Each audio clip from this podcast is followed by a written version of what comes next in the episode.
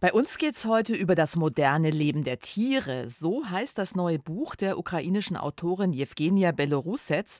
Es ist eine Art Seismograph für den Zustand der kriegsgeplagten Gesellschaft. Mit Links die Welt retten. Der ehemalige Berliner Kultursenator Klaus Lederer ist bei uns im Talk über sein neues Buch und seine Visionen für eine linke Zukunftspolitik. Dann geht es bei uns noch um Raubkunst aus China. Eine Tagung im Münchner Museum Fünf Kontinente befasst sich mit den Plünderungen während der Zeit des sogenannten Boxeraufstands.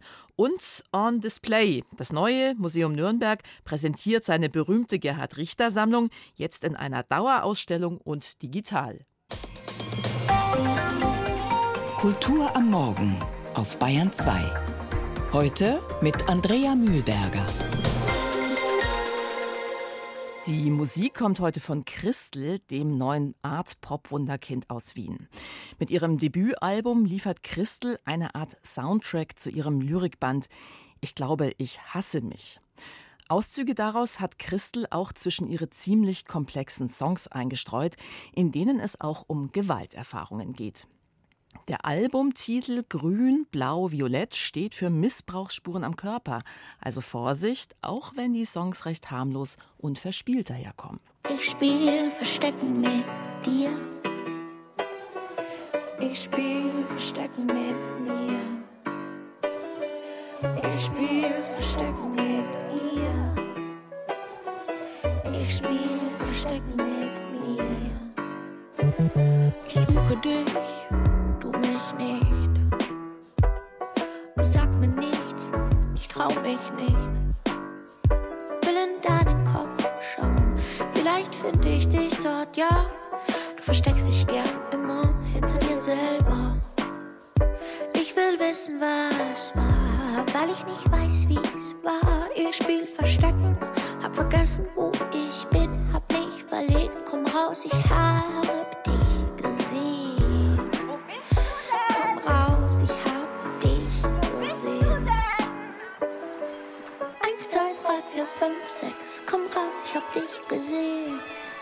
Eins, zwei, drei, vier, fünf, sechs. Du musst dich nicht verstellen, verbiegen, weil so biegsam bist du nicht.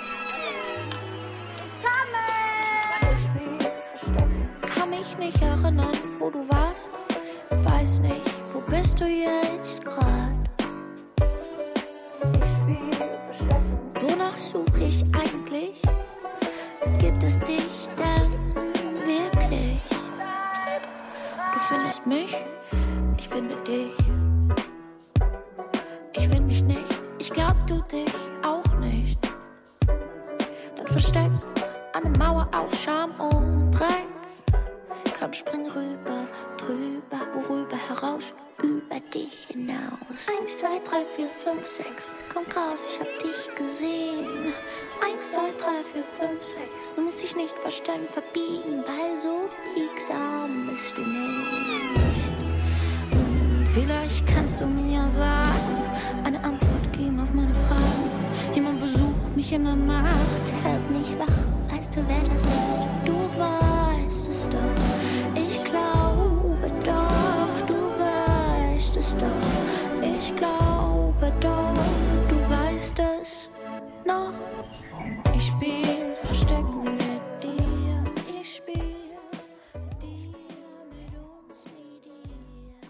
Christel aus Wien mit dem Titel Verstecken aus ihrem Debütalbum Grün, Blau, Violett. Die Fotokünstlerin und Schriftstellerin Jewgenia Belorusets erlebte im Februar vor zwei Jahren in Kiew die ersten Tage der russischen Invasion. Seitdem berichtet sie in Tagebüchern, Essays und Radioreportagen über ihre Kriegserfahrungen. Gerade ist ihr drittes Buch auf Deutsch erschienen. Über das moderne Leben der Tiere heißt es. Es ist noch weit vor dem großen Angriff entstanden, aber die kommenden Ereignisse, die nimmt es seismografisch vorweg. Das Zusammenleben von Menschen und Tieren wird bei Jewgenia Belorusets zum Gradmesser einer sich verändernden Gesellschaft. Christine Hamel. Als der Krieg nach Pierwomaisk und Solote kam, Jewgenia Belorusets schreibt, wir haben ihn eingeladen. Fliehen die Besitzer der Schweinemastanlagen. Jemand hat die Schweine rausgelassen. In beiden Städten gibt es weder Strom noch Wasser. Die Tiere haben kein Futter. Die Schweine laufen durch die Stadt und die Bewohner machen Jagd auf sie. Quieken ohne Pause, als würden Dutzende Menschen umgebracht. Überall Rufe, Schreie, Streit, Zank, Wut, Schweiß. Die Ärmel hochgekrempelt und ran an die Arbeit. So ist unsere Stadt erobert worden. Wer hat sie eigentlich erobert? Die ganz jungen Gesichter der Soldaten, die sich verwundert umschauten, sind mir im Gedächtnis geblieben. In lakonischen Episoden zoomt die Schriftstellerin und Fotografin Jewgenia Belorusets Alltag in der Ukraine heran. Ihr Buch über das moderne Leben der Tiere entstand seit dem Krieg in der Ostukraine 2014, also noch vor der groß angelegten Invasion. Während die Bewohner in Pierwomaisk und Solote unter dem Eindruck der Gefechte Schweine jagen und Schaschlik grillen, engagieren sich andere unermüdlich, um Tiere zu retten. Eine Liste mit aktuellen Tierrettungsorganisationen ist denn auch Teil dieses wundersamen, scharfsinnigen Buches, das sich dem Krieg aus einer ungewohnten, daher unmittelbaren, frischen Perspektive nähert. Der Mensch und sein Empfinden stehen nicht im Mittelpunkt. Vielmehr versuchte ich unter anderem zu dokumentieren, wie das Denken über Natur und Tier sich verändert im Prozess, wo die Gesellschaft sich sehr stark verändert. Als ich geschrieben habe, habe ich mehrmals gedacht, dass Tier verkörpert die Idee des Fremden, des anderen. Und in manchen Texten geht es darum, dass bestimmte Menschen, die Tiere retten, die sehr viel für Tiere tun, wirklich danach suchen, eine ganz andere Sprache sich vorzustellen. Seit der Revolution der Würde wurden äh, tierrechtliche und menschenrechtliche Bewegungen stärker und es begannen unterschiedliche Kämpfe für die Veränderungen der Gesetze, die die Tierrechte angehen in der Ukraine. Ein Gradmesser für die Reife und Ethik einer Gesellschaft, für ihr Selbstverständnis. Da gibt es beispielsweise einen Tiger im Keller eines Kiewer Cafés. Besucher können ihm Hallo sagen ein Gleichnis für den absurden Hunger nach Exotik und Exklusivität in postsowjetischer Zeit. Es geht um tierische Enge und kluges Taktieren in Einzimmerwohnungen mit 15 Hunden und fünf Katzen, um Tierquälerei, schließlich um das Beschütztwerden von Tieren bei Gefahr, um Spaziergänge mit einer Krähe oder um Tauben auf dem Maidan über das moderne Leben der Tiere kombiniert auf 209 Seiten eine Fülle von Textformen. Interviews, Berichte, Erzählungen, Erinnerungen, Visionen, Dialoge, Märchen und Fabeln. Die Autorin nennt sie Vorlesungen. Sie alle ordnen die Beziehung zwischen Mensch und Tier neu, beobachten tierische und menschliche Verhaltensweisen, denn der Krieg hebt festgeschriebene Hierarchien auf. Menschen und Tiere sind gleichermaßen bedroht. Ihre Verhaltensweisen durchdringen einander. Die Grenzen gehen fließend ineinander über. Menschen jagen, die Arme bis zum Ellbogen voll Blut, oder werden von tierischer Angst erfasst. Ein Tier hingegen tut, was ihm in den Sinn kommt. Manchmal weiß man bei den Geschichten von Jewgenia Belorusets nicht, wer erzählt, Tier oder Mensch. Es geht wild zu, ironisch, melancholisch, rätselhaft, manchmal kryptisch. Methoden der Verfremdung, die das Denken, die Sinne schärfen. Oft fühlen wir gar nichts, selbst wenn ganz schlimme Dinge passieren. Wir sehen Erdbeben, Detonationen, Kriege, und ich merke an mir, dass ich mich diesen Ereignissen entziehen kann, so als würde ich einen anderen Weg nehmen. Jewgenia Belorusets schlägt in ihren sogenannten Vorlesungen über das moderne Leben der Tiere auch einen anderen Weg ein. Poetisch originell, um den vielschichtigen Transformationen des Lebens in der Ukraine auf den Grund zu gehen. Über das moderne Leben der Tiere von Jewgenia Belorusets ist bei Mattes und Salz erschienen.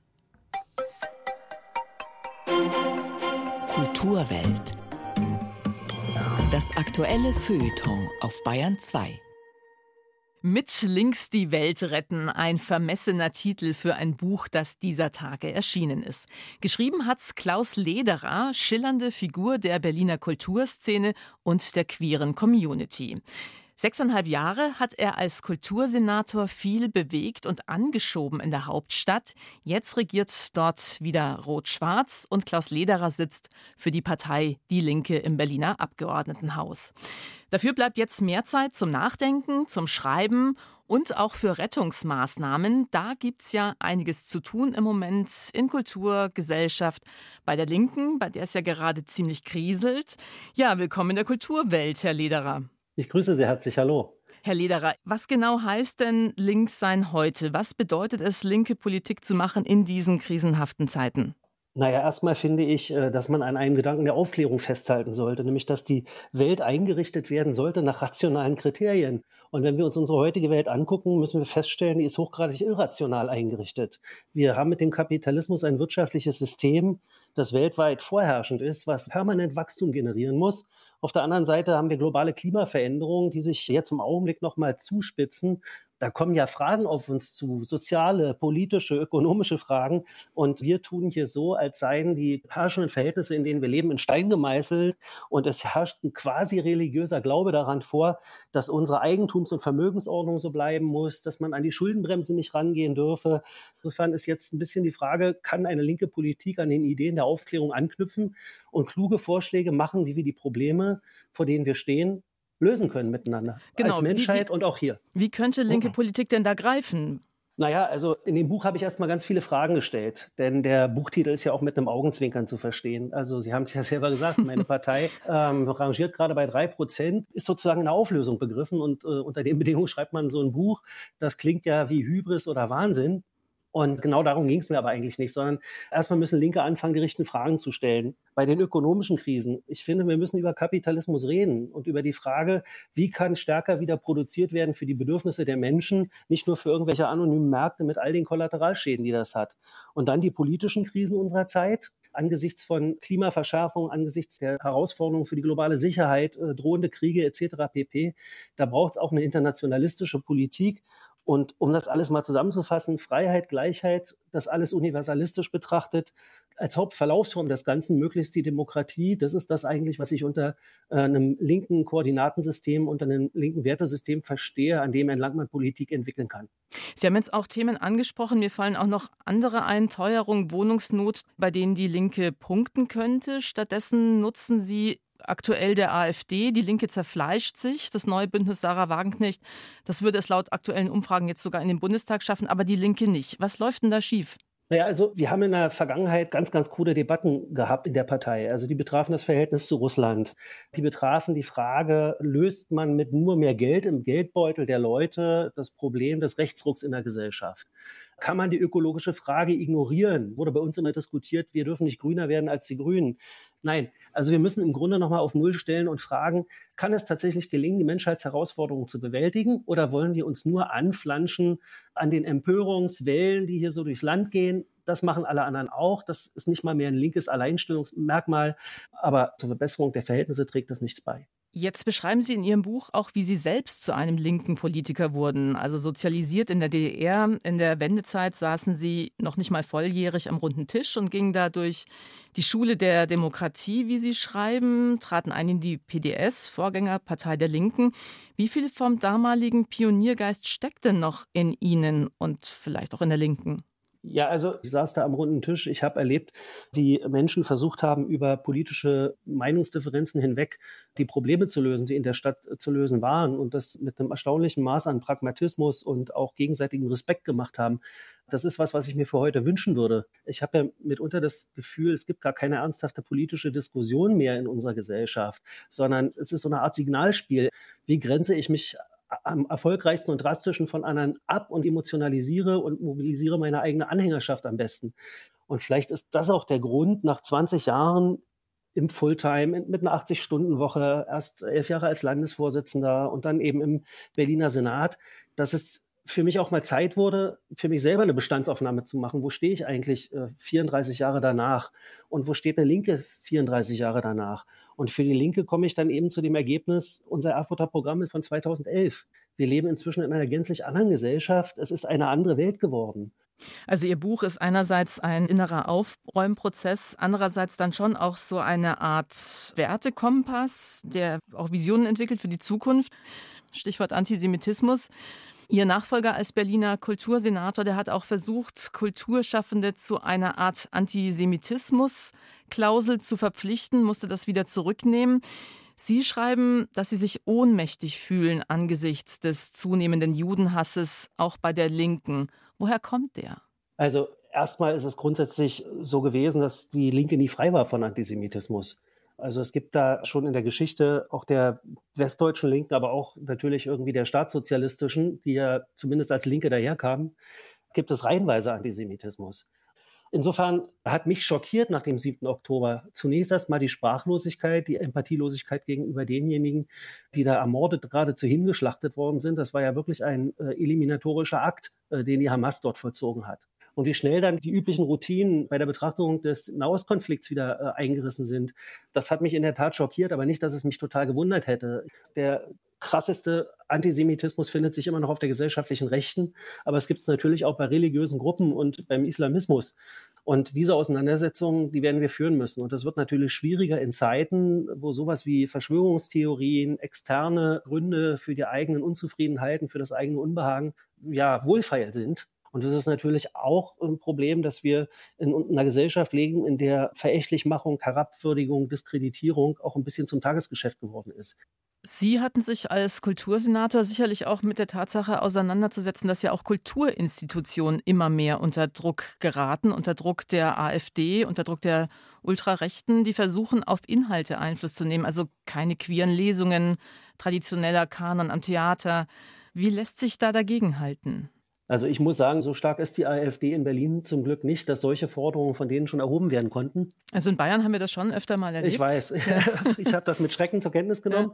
Ja. Und man erlebt ja mittlerweile, das ist die andere Seite, dass sogar CDU und SPD in Koalitionsverträgen diesen Diskurs aufnehmen, dass unsere Gesellschaft nicht zuallererst durch ihre Transformationsblockaden gefährdet wäre, sondern durch Wognis und Zuwanderung. Das also scheint ja eine Kausalitätsstruktur zu sein, die gegen Verunsicherung und inneres Chaos schnell bei der Hand ist. Aber wenn das schon die Mitte der Gesellschaft mitmacht, wenn das schon in der CDU und in der CSU reproduziert wird, wenn es in Teilen der SPD und auch Teilen der FDP äh, reproduziert wird, dann fange ich mir ernsthaft an, Sorgen zu machen. Also die demokratischen Parteien müssen in all ihrer Unterschiedlichkeit in so einer Frage klar beieinander stehen und müssen die Kunstfreiheit müssen die Freiheit äh, der Kulturorte, ihre Programme selbstständig zu gestalten, verteidigen. Die Welt retten mit links. Unterm Strich ist es aber doch gar nicht so einfach, oder, Herr Lederer? Nee, es ist überhaupt nicht einfach. Im Gegenteil. Ich sage es mal so. Wir können ja nur versuchen, die Probleme zu lösen. Alles andere wäre im, im Sinne der Aufklärung hochgradig irrational, weil es die Menschheit als Gattung in Frage stellen würde. Wir hm. würden auf Dauer auf dem Planeten, so wie wir derzeit hier leben, nicht überleben können. Aber aus dem Ärmel werden wir es nicht schütteln. Das war der linken Politiker und frühere Berliner Kultursenator Klaus Lederer. Er hat ein Buch geschrieben mit Links die Welt retten, ein Blick in die eigene Vergangenheit und Arbeit, aber auch ein paar linke Visionen für die Zukunft stecken drin und für die Neuaufstellung der Linken. Gerade ist es erschienen im Kanon Verlag. Herr Lederer, vielen Dank für dieses Gespräch. Vielen Dank und schönen Tag noch.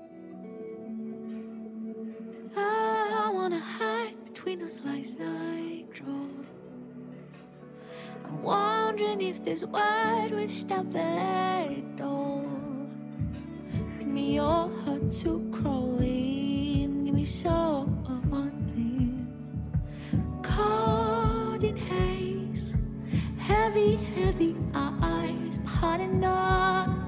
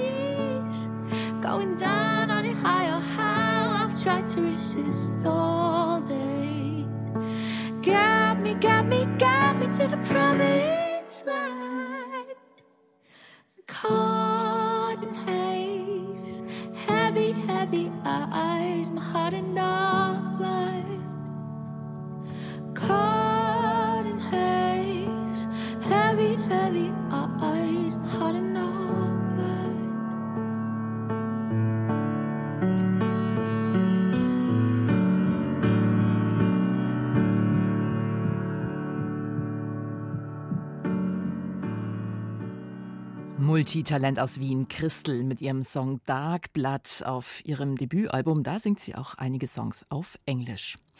Der sogenannte Boxerkrieg in China. Historisch ist er ja ganz gut aufgearbeitet.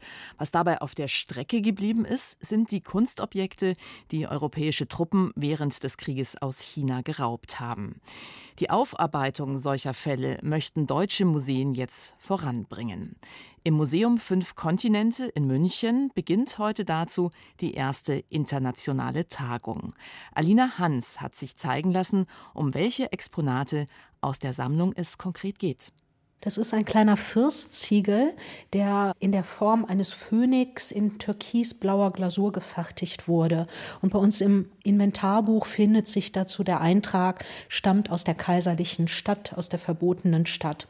Und das Objekt wurde mitgebracht von einem Herrn Seeberger, der nachweislich während des Boxerkrieges in äh, China war und dort als Übersetzer, Dolmetscher gearbeitet hat.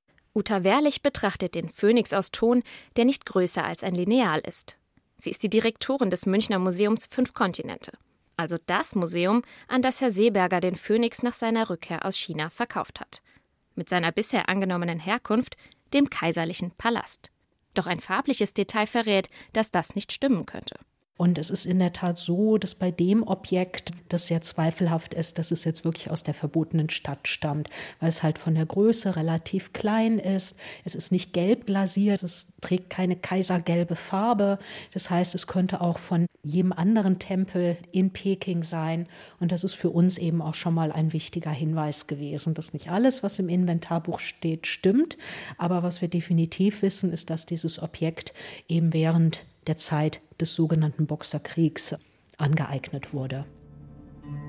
Rückblick. Um 1900 sind viele Teile Chinas von europäischen Kolonialmächten, den USA und Japan besetzt. Sie sichern sich vor allem Küstenregionen und Hafenstädte, um den Handel zu kontrollieren. Auch das Deutsche Kaiserreich ist dabei. Doch China profitiert nicht von den ungleichen Handelsbeziehungen. Die fremden Mächte, Wirtschaftskrisen und Dürren haben das Land geschwächt und gegen die Besatzung formiert sich Widerstand.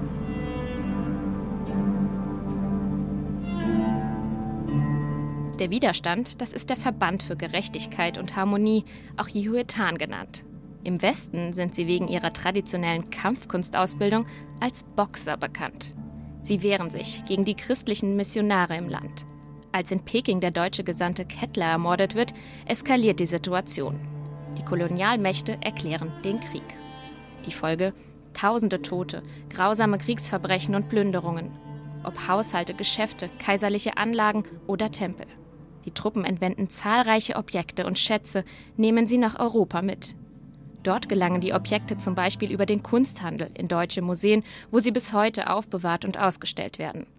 Diesen Weg genau nachzuvollziehen, das versucht Christine Howald als Provenienzforscherin da wo Truppenmitglieder direkt die Sammlungsobjekte in die Museen gebracht haben und das verzeichnet ist und wir sehen können, okay, das war Herr so und so und wir finden sehr schnell raus, der war in China zu der Zeit, ist das recht einfach, auch wenn wir dann vielleicht keinen Brief von ihm haben, wo er sagt, ich habe das Objekt an dem und dem Tag in dem Tempel mitgenommen. Aber alleine diese Rechnung, er war in China und das Objekt ist kurz danach in die Sammlung gekommen, das ist dann schon mal eine sehr, sehr ausreichende Grundlage. Wie also mit dem chinesischen Raubgut der europäischen Kolonialmächte umgehen? Das fragen sich jetzt sieben deutsche Museen auf einer Tagung in München. Am Ende soll ein Leitfaden für Museen mit geplünderten Objekten entstehen. Mit Unterstützung aus China. Eine Delegation des Palastmuseums in Peking ist zu Besuch in München. Zusammen betrachten sie die Objekte, um die es geht.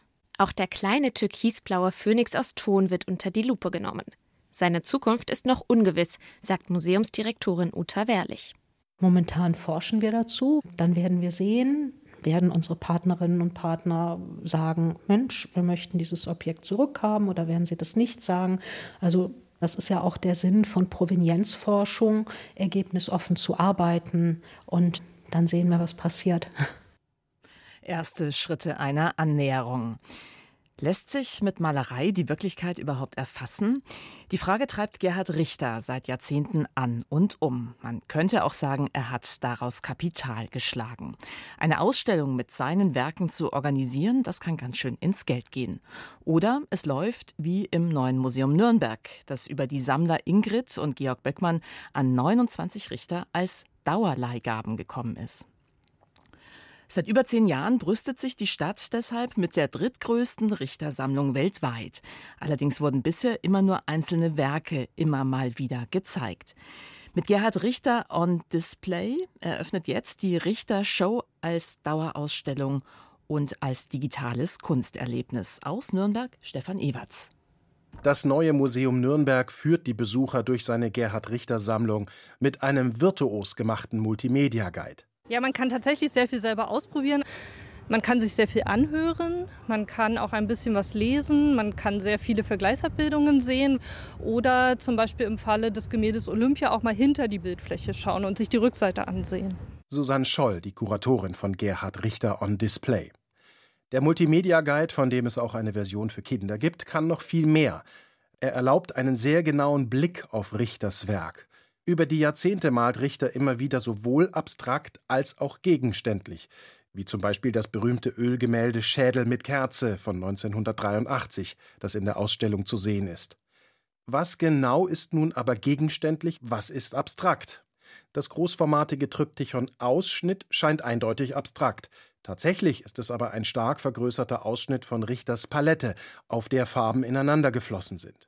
Am Multimedia Guide kann man die verschiedenen Fotografien, die dem Maler als Vorlage dienten, durchsuchen und ausprobieren, ob man selbst einen anderen Ausschnitt wählen würde. Oder das abstrakte Bild Sechs Farben. Eine Komposition von Farbfeldern, bunten Farbfeldern, die dann aber eigentlich eine abgemalte Farbmusterkarte sind. Also wo er sagt, das, was vermeintlich ungegenständlich ist, ist eigentlich ein ganz realistisches Bild. Also ein Gegenstand, eine Farbmusterkarte, wie man sie in jedem Baumarkt kriegt.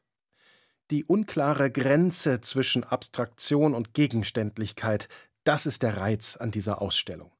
Ein überraschender Effekt wird deutlich bei Stadtbild PL, die schwarz-weiße Draufsicht einer deutschen Innenstadt. Er geht da sehr, man kann fast schon sagen, impressionistisch vor. Das heißt, je näher ich dem Bild komme, umso unscharfer wird die Komposition und das Ganze löst sich in Pinselstrukturen auf, aus weißen, grauen und schwarzen Pinselstrichen. Je weiter weg ich gehe, umso realistischer wirkt es letztlich.